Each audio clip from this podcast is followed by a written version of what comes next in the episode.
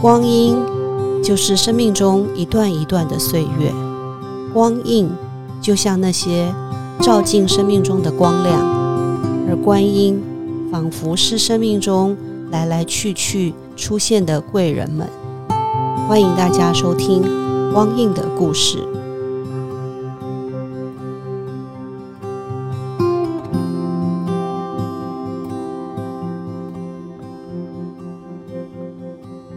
今天来到现场的特别来宾呢，是台大医院的安宁缓和医疗医师蔡兆勋。我想到一句话，就是之前我呃有一个有个朋友介绍了一个人，然后说他遭遇了一个呃朋友的孩子很年轻就过世了，然后他就不知道怎么去安慰他这个朋友，所以他就到处去看一些生死的书，然后就辗转找到我。然后他就跟我分享，他说：“哎呀，我在大学教书到退休这么长的时间，我从来没有去思考过死亡这件事。我们都一直认为人就是生老病，然后才死，没有想到年轻人也会死。所以他就说，他终于发现棺材里面装的是死人，不是老人。然后他就问说：‘哎，像你们从事生死教育的啊，呃，怎么那么不普遍啊？’”这件事这么重要，怎么那么不普遍哈？那我后来就慢慢发现，其实这二十多年下来，我就发现很多很多的人都开始在呃谈死亡啊，包括像死亡咖啡馆啊，或者是一些呃课程，不管是学体制内的还是体制外的，好像中国人以前很避讳的死亡，现在都终于开始愿意浮上台面了。那呃，老师也常常被邀请去演讲，谈这个课题嘛。那我不晓得，在这个过程里头，你有没有遇到一些让你觉得呃激励你觉得持续想要一直去分享，然后觉得这件事非常的重要，希望能够跟更多的人让大家了解面对死亡这件事的重要性。呃，这个当然是很重要。刚才老师提到的这个呃棺材哈，嗯，这个装死人不是装老人，嗯，呃。也是反映到以前我我年轻医师的时候啊，一个例子哈，啊，也是我照顾个肿瘤科的病人啊，很年轻，二十几岁啊，死亡哈。那我当时也因为第一年住院医师还不是那么了解这些事情啊，我就也是喃喃自语了哈，就说哎，见笑脸哦。然后我们的护理师同仁呢，就送这句话给我。他当然就就当时就给我这一句话了哈，我我也惊醒了哦，没有错了哦，这个不同的年龄层啊啊都会死人哦，呃无常嘛哈，啊因此呢这个生命教育啊确实很重要，那因为我们的文化长期以来就是避谈死亡啊，呃印象很深刻嘛哈。我们如果每逢过年过节，不能讲那个字。那你你一讲到这个死啊，这个四都不能说。这个这个长辈就一巴掌就打过来，啊，一人然后别拱，嗯啊，这个就很避讳这个死这个事情。啊，所以我们都是避开这个事情，啊，以为它就是不好的嘛。哦，但是我们退退一步，冷静想一想，那是每一个人遇到的事情。不可避免的事情，那既然是每一个人不可避免的事情了，就是一个重要的事情。那既然是重要的事情，我们如何来看待，来正面的去看待它，来面对这个事情，就显得很重要。所以，不是等到我们快要结束才来思考这个问题，是我们要尽早啊来面对这个议题。而是从别人在面对这个议题的过程，我们在学习啊，怎么样来让我们比较好？所以到处演讲，当然是在推动生命的教育，能够让人提早啊面对死亡的准备，呃的一个重要，也减少啊这个人末期阶段呢，呃过多过度的。啊，医疗的处置造成更大的伤害，呃，更大的遗憾啊的减少，我觉得这个是非常有有必要了哈。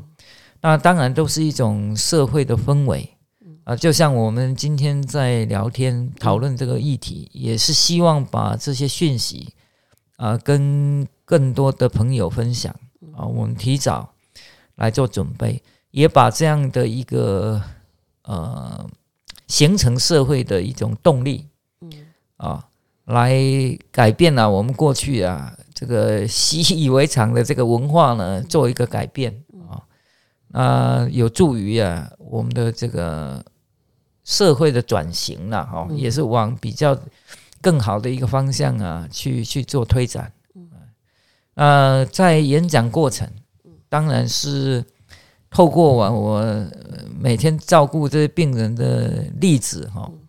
啊，作为这个题材素材，因为都很很生动嘛，哈，嗯，就是真的是发生这些事情，嗯，那这些例子呢，就作为啊，呃，我演讲的素材，能够让听众啊有感觉，有感觉，就比较不会啊那么生硬，嗯，那么害怕这个议题啊，因为好像谈观念，大家都觉得，哎呀，道理我都懂。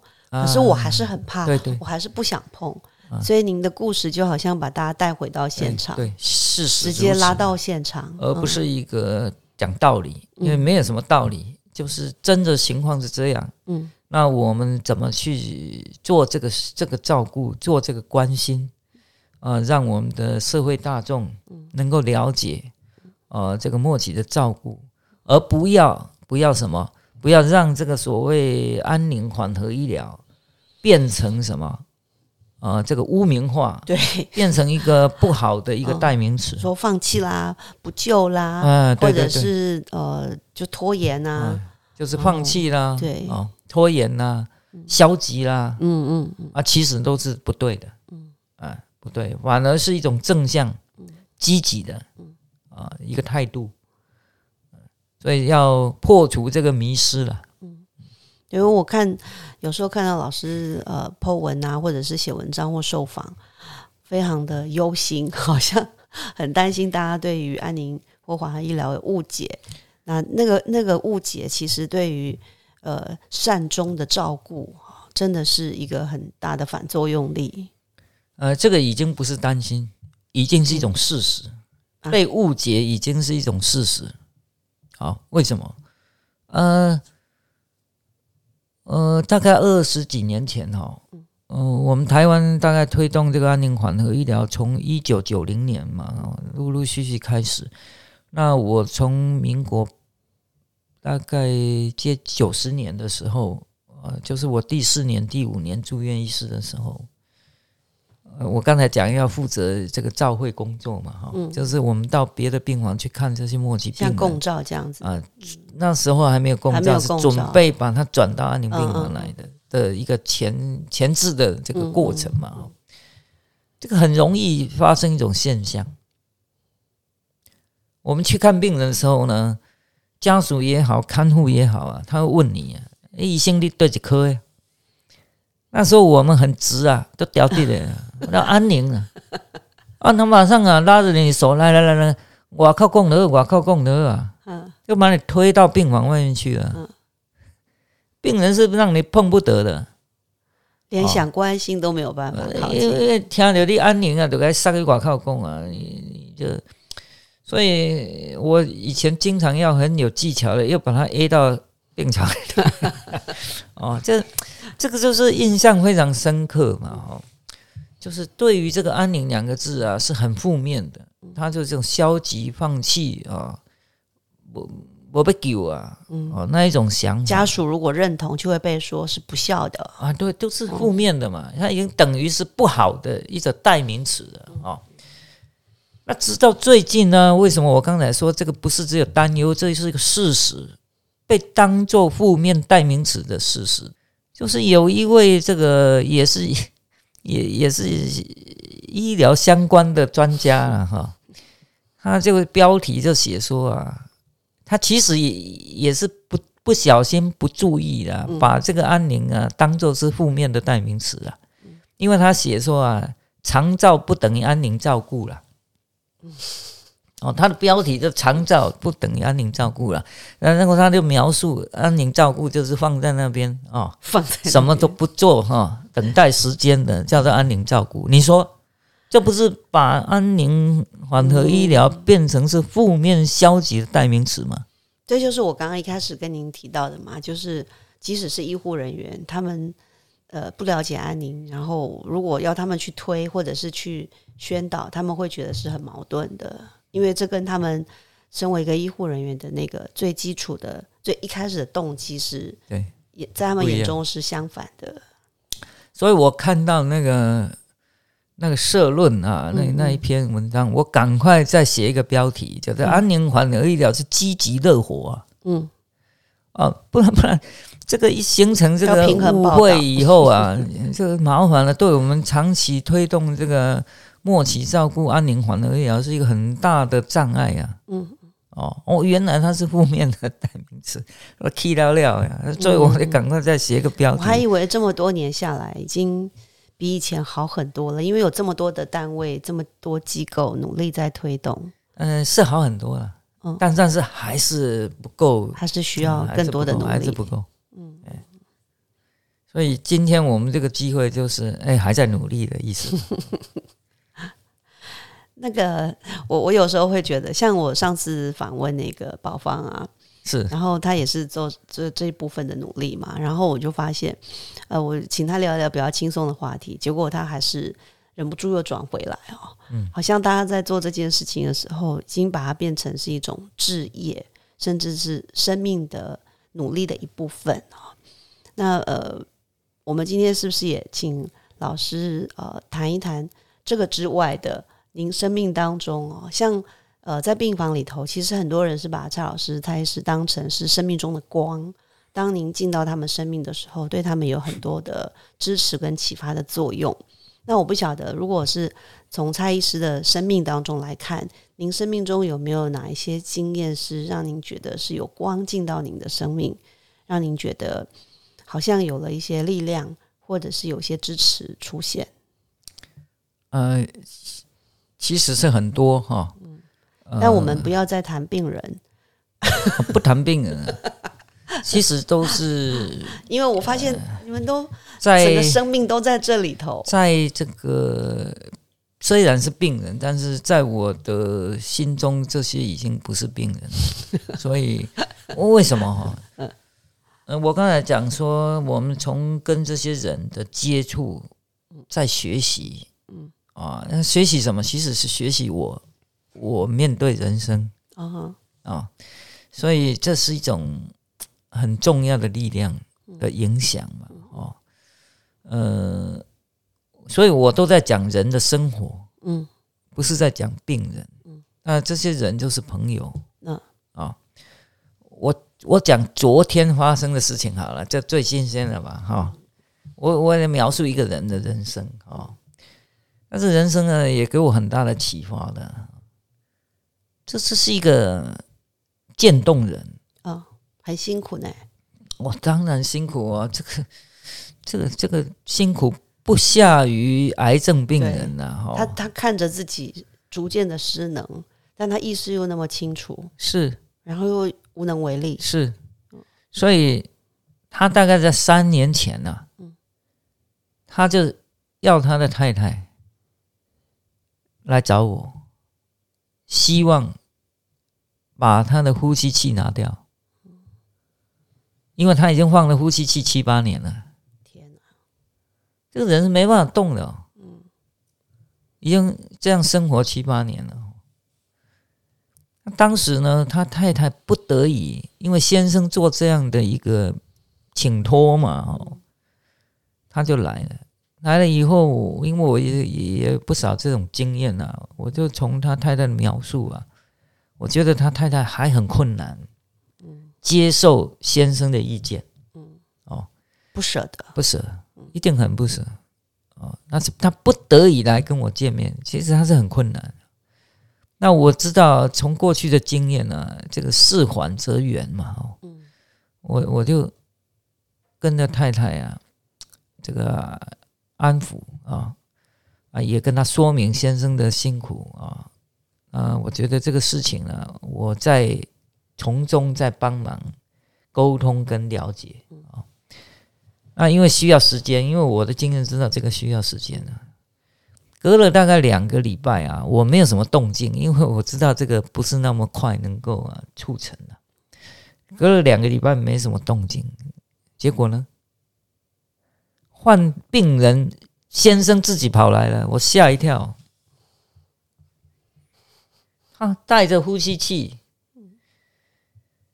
因为现在呼吸器还算简单的哈，自己坐那个电动轮椅，嗯嗯，搭捷运来了。他不是在病房里的，不是在在家里啊，他是在家里啊，他就是放着呼吸器就还算稳定。他找太太来找您的时候，他们还不是住院的病人，不是不是不是住院，在家里在家里哎，在家里的病人啊，是太太来。隔了两个礼拜，我没什么动静啊，因为我知道这个不是那么急迫嘛，哦，因为也很忙，所以就就觉得啊，慢慢慢慢来。哎，隔了两个礼拜，病人自己跑来，为什么？等不到消息呀，嗯。受不了啊！你可以理解那种急急切度嘛？哦，就换他来了，换他来了，我我也只能够安安抚他的这个，肯定他的这个意见跟决定嘛，哈。但是我也跟他建议说，呃，因为太太也很重要嘛，哈，啊，还有美国的孩子，这个孩子嘛，哈。意意见也很重要嘛，所以呢，我们再来沟通讨论看看哦，看大家怎么支持你了，来完成你的意见呢，跟你的想法哈，那这要要给我一些时间了，就这样这样安抚下来，然后过不了多久啊，太太又来了，说他先生又又在问到底怎么回事了，哦，怎么还没安排了，哦。后来我就想到一个办法，因为他有气气切嘛，哈，呃，我就安排他去住院。那其实住院的目的呀，因为那时候已经有病人自主权利法，可以把自己的意见啊表达出来，把它写下来啊。因为鉴主法渐冻人呢，也是属于这一这一个规范里面的。那我就借着住院的机会啊，帮他完成预立医疗照护之伤。嗯，啊，嗯，那也跟那个美国的孩子啊、太太啊，透过这个视讯啊，这个在病房里面完成这个所谓的预立医疗决定的签署了。啊，那我会觉得这个签署的动作是必要的，是因为就先把这个意见把它确定下来嘛。哈，那也给病人。这个先生一个很很重要的交代，说：“哎，我们重视他这个意见，我们也完成了这个法律上的这个文件了嘛，哈。那但是呢，按照法律哈，他当时就可以把这个呼吸器拿掉了，对不对？嗯，因为他符合条件嘛，他的意见也也也把它写下来，斗笠箱就就是可以拿掉。嗯，为什么没拿掉？哎，太太还很困难呢，嗯，啊，还很悲伤啊。”所以我就安抚这个先生啊，这个病人啊，说：“啊，这个你看太太哦，这个还是那么样的难过，他还没准备好，还没准备好。或许我们还需要给太太一个时间嘛，哈。哎，他他也在我的安抚之下也同意了，啊，辛苦但是也同意了，因为他他受苦的是他嘛，对，他也同意了。哎，但是有趣的一个事情哦。”中途啊，他有一次太太来我门诊拿药的时候啊，跟我讲说：“我等一下去买电视。”哦，我就问他说：“你买电视干嘛？你家不是有电视吗？”他说：“不行，我现在跟我先生哦在追剧呀，追剧呀，看 看影片啊。那个电视太小了，我要买像这个大大一点的荧幕的电视啊。”嗯，哎，我的意思是说，你看。他们又找到生活的乐趣重点，你知道吗？嗯，快乐的不得了。你看追剧呢，要买电视哦，这就是人的生。不那么急着要拔呼吸器了，就就不是要保护机器了，你知道吗？哦，哎，快乐的不得了，那个那个追剧的，你看这就是人的生活呢。嗯，他找到重点可以活了，嗯，他就活了，然后，哎。经过到现在三年了，嗯，哦，活三年了，都没有再来找了。不是，嗯就三年，我跟他是不离不弃啊。嗯不仅是我，嗯。因为太太还很年轻啊，嗯。我就拜托那个法师一位师傅啊，嗯嗯。这三年来就陪这个家庭啊，嗯。哦，这样走过来呀、哦，所以这个法师给他们的这个夫妻的帮忙也是很重要啊，哦，然后不久前，大概两三个月前啊，他太太又回门诊拿药的时候啊，又带了那个渐冻人协会的一个社工来，因为他平常都会自己来嘛，他带这个社工来，我就好奇开玩笑问他说：“诶，你今天还带保镖来啊？” 结果太太就说：“对。”我今天要来跟你讲一个很重要的事情，我吓一跳，要讲什么？我现在啊，已经心里完全准备好了啊，我我要啊，让先生呢完成他的心愿呢，帮他把呼吸器拿掉了。你什么时候可以帮我安排住院呢、哇，转折很大、啊。就是说，这三年来啊，他们是在生活着，但是呢，病人本身的身体也是怎么样，每况愈下，越衰弱，越来越衰弱。本来他还可以用眼睛、用、嗯嗯。用嘴、嘴唇跟太太互动的，嗯。他们看得懂、听得懂的，现在已经几乎静止了，嗯。没有力量了。嗯嗯。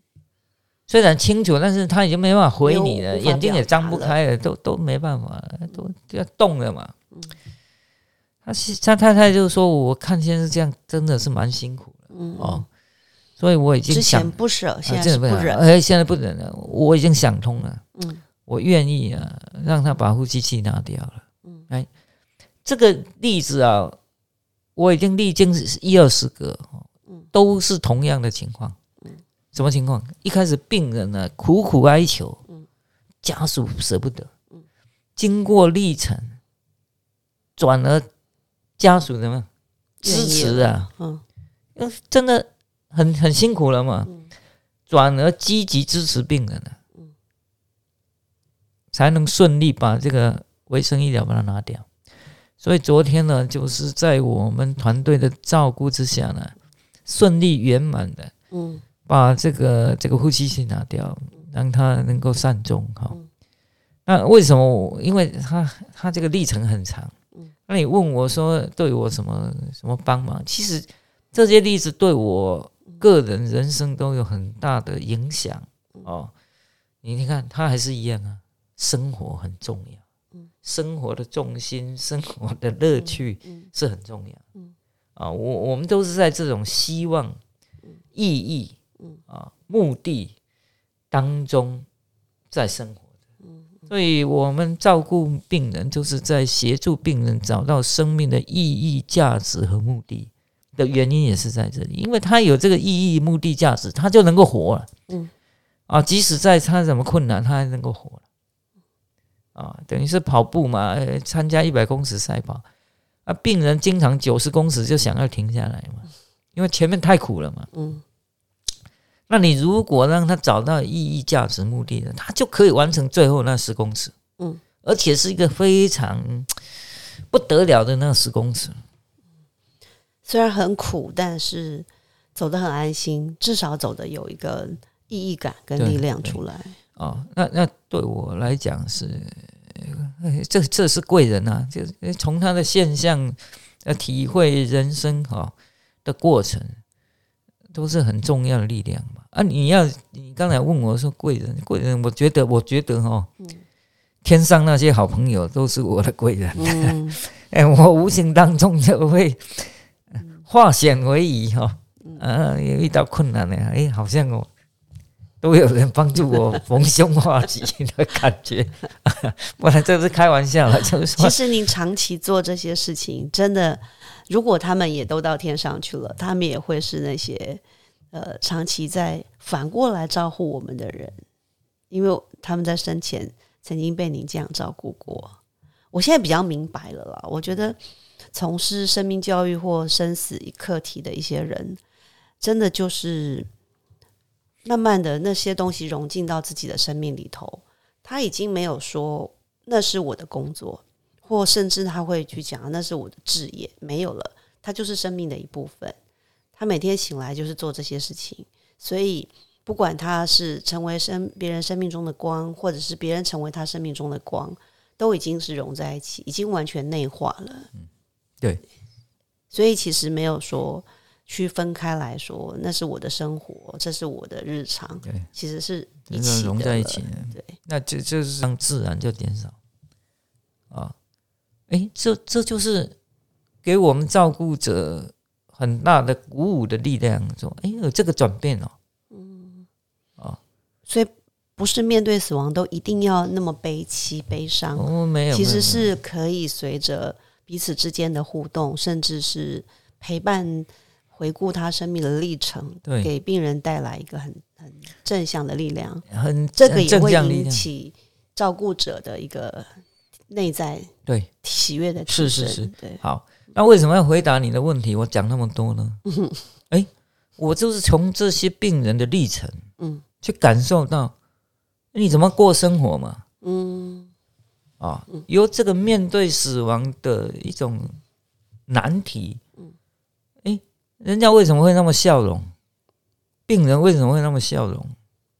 那么满足感？嗯，这其实是我们在跟病人学习呢。嗯我们在跟病人学习呢，因为因为什么？我们没有经验呢，啊，对不对？郭老师，你你有你有是他们在靠近面对死亡的经验吗？你没有，他们靠近是他们马上要面临了，我们只是在旁边看着跟陪伴着。所以老老师是谁？病人，病人是老师，他在走在我们前面呢，我我们都还没经验呢，嗯，所以我们不是在教他们呢，是他们在教我们呢。所以你从这些病人的转变，其实我们在学习怎么样生活了。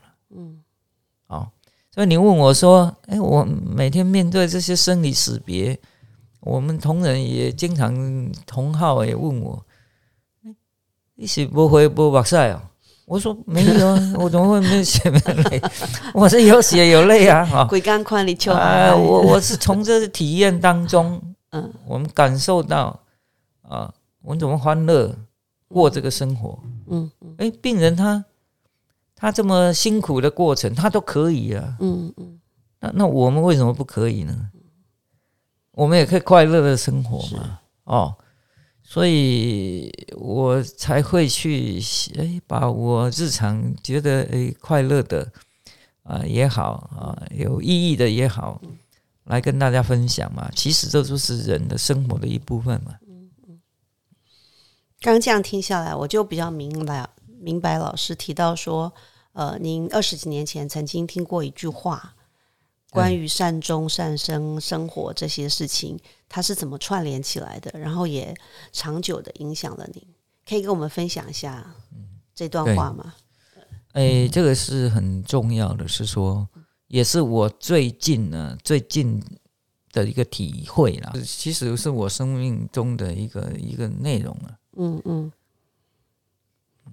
那如果像是这样子的话，我们就很想要，就是请请老师可以呃，跟我们广大的年轻人们，因为我们知道，其实现在一方面少子化，一方面小孩子其实呃，对于辛苦的工作比较不像以前那样子愿意去做，那尤其是医护工作，他真的很辛苦。那我我曾经听过一个朋友的小孩说，呃，他的成绩可以上台大医学院，但他不要念。然后他父母就说：“哎，为什么？你小时候不是说你要当医生？”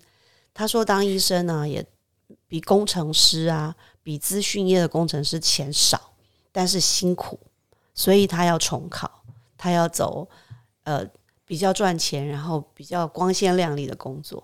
哎，在医院以前我们觉得那白袍子很神圣啊。”现在那个白袍子就是疾病的象征，或者是像疫情期间，大家听到说在医院工作，就觉得说啊，那你就不要回家，或者是说那个，甚至有人会觉得身上都是病毒，所以更引起影响到很多年轻人想要做这件事情。那我们也知道说，其实不管哪一个行业的工作，其实它在社会上都有它一定的意义跟作用，谁都少不了，也都很重要。那但是如果是断层，就会让人很担心。所以老师要不要借这个机会跟年轻朋友们呃呼吁看看，就是怎么样去看待这样一份工作？然后您自己那个乐在其中是怎么产生的？然后也邀请年轻人重新再去想一想。我们不像以前说什么南丁格尔啊，什么呃神圣的白袍，但是它有一些呃您的那个价值跟意义感。可以跟我们分享。好，谢谢顾老师啊。哎，我感觉应该没有那么悲观了哈。嗯，就是说，呃，我先分享一个自己的经验啊。嗯，我我大概恐怕四十岁以前哦，都还在念书，都还在求学。我记得一百年我在博士班毕业嘛。所以我一直在想，以前都一直在想一个事情，说：“哎，读车被冲啊，读书做什么了？哈，读书做什么？是我曾经问我自己的问题，说：读了那么多年书，读书到底在干什么啊？” 后来我的体会啦，我的人生体会也跟大家分享，说：读书的目的就是要改善人类的生活，是我说服我自己的一个。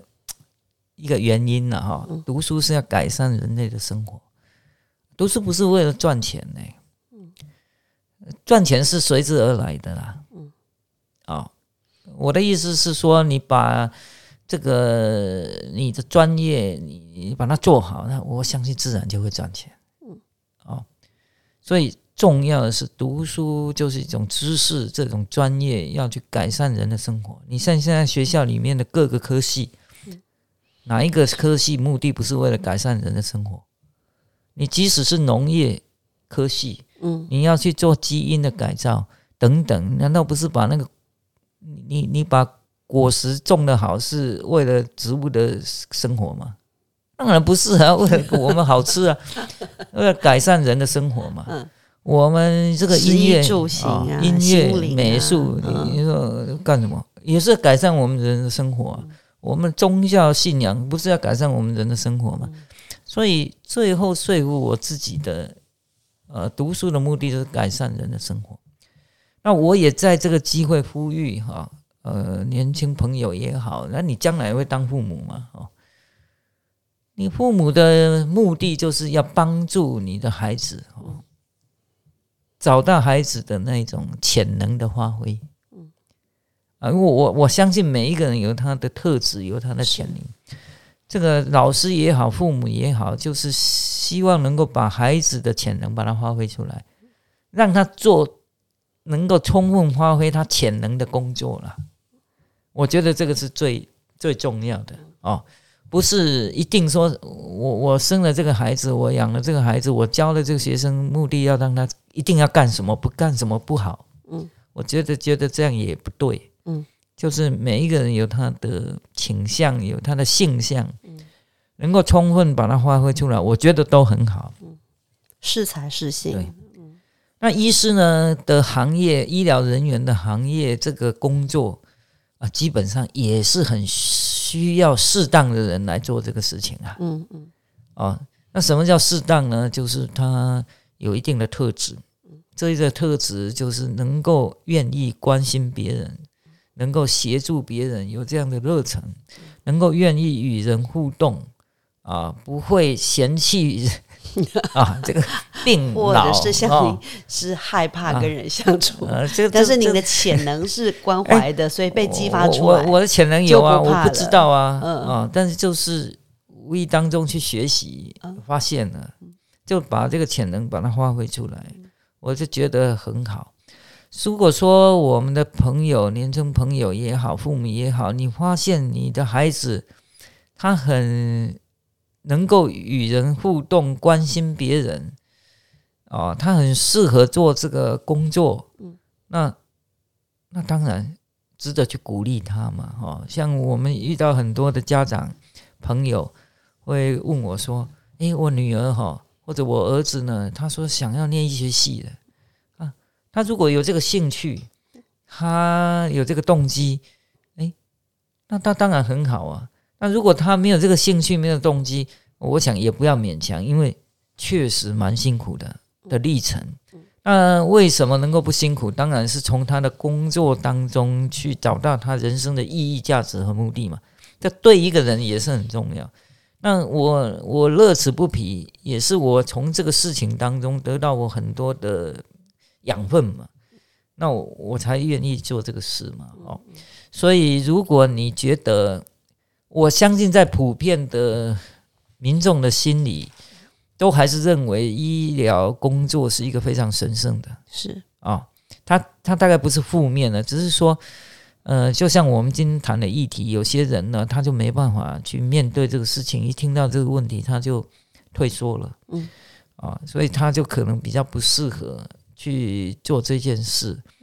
但是这个是一个生命教育的观念，我们还是要去啊提醒，要去思考。那至于人的工作呢，就看他的特质。嗯，啊。先不要先入为主，把这个当做是一个说啊，现在他可能赚钱不是那么多了，怎么样，他很辛苦。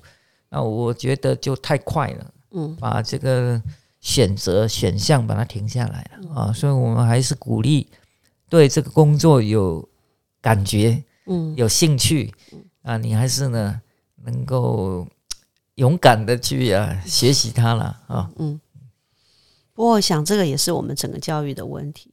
小孩子对于自己未来要做什么，不太有机会去想，也不太有机会去尝试，或者是去观察跟了解，所以他们得到了很多印象，可能都是片面的。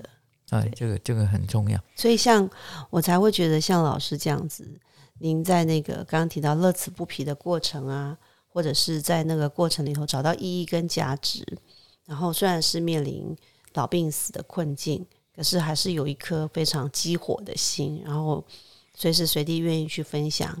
我想这样的的医护人员或医师越多，我们就越不用担心这个问题。所以今天很开心可以邀请到老师来跟我们分享生命中的这些故事，还有所呃您的贵人们，或者是您生命中的光啊。我想这些都是呃能够带给当代人一些对。不同领域的人的一种多元的认知，尤其是像安宁缓而医疗的这个课题。那今天我们的访问就到这边，谢谢老师。啊，谢谢你，谢谢你，谢谢谢谢各位听众。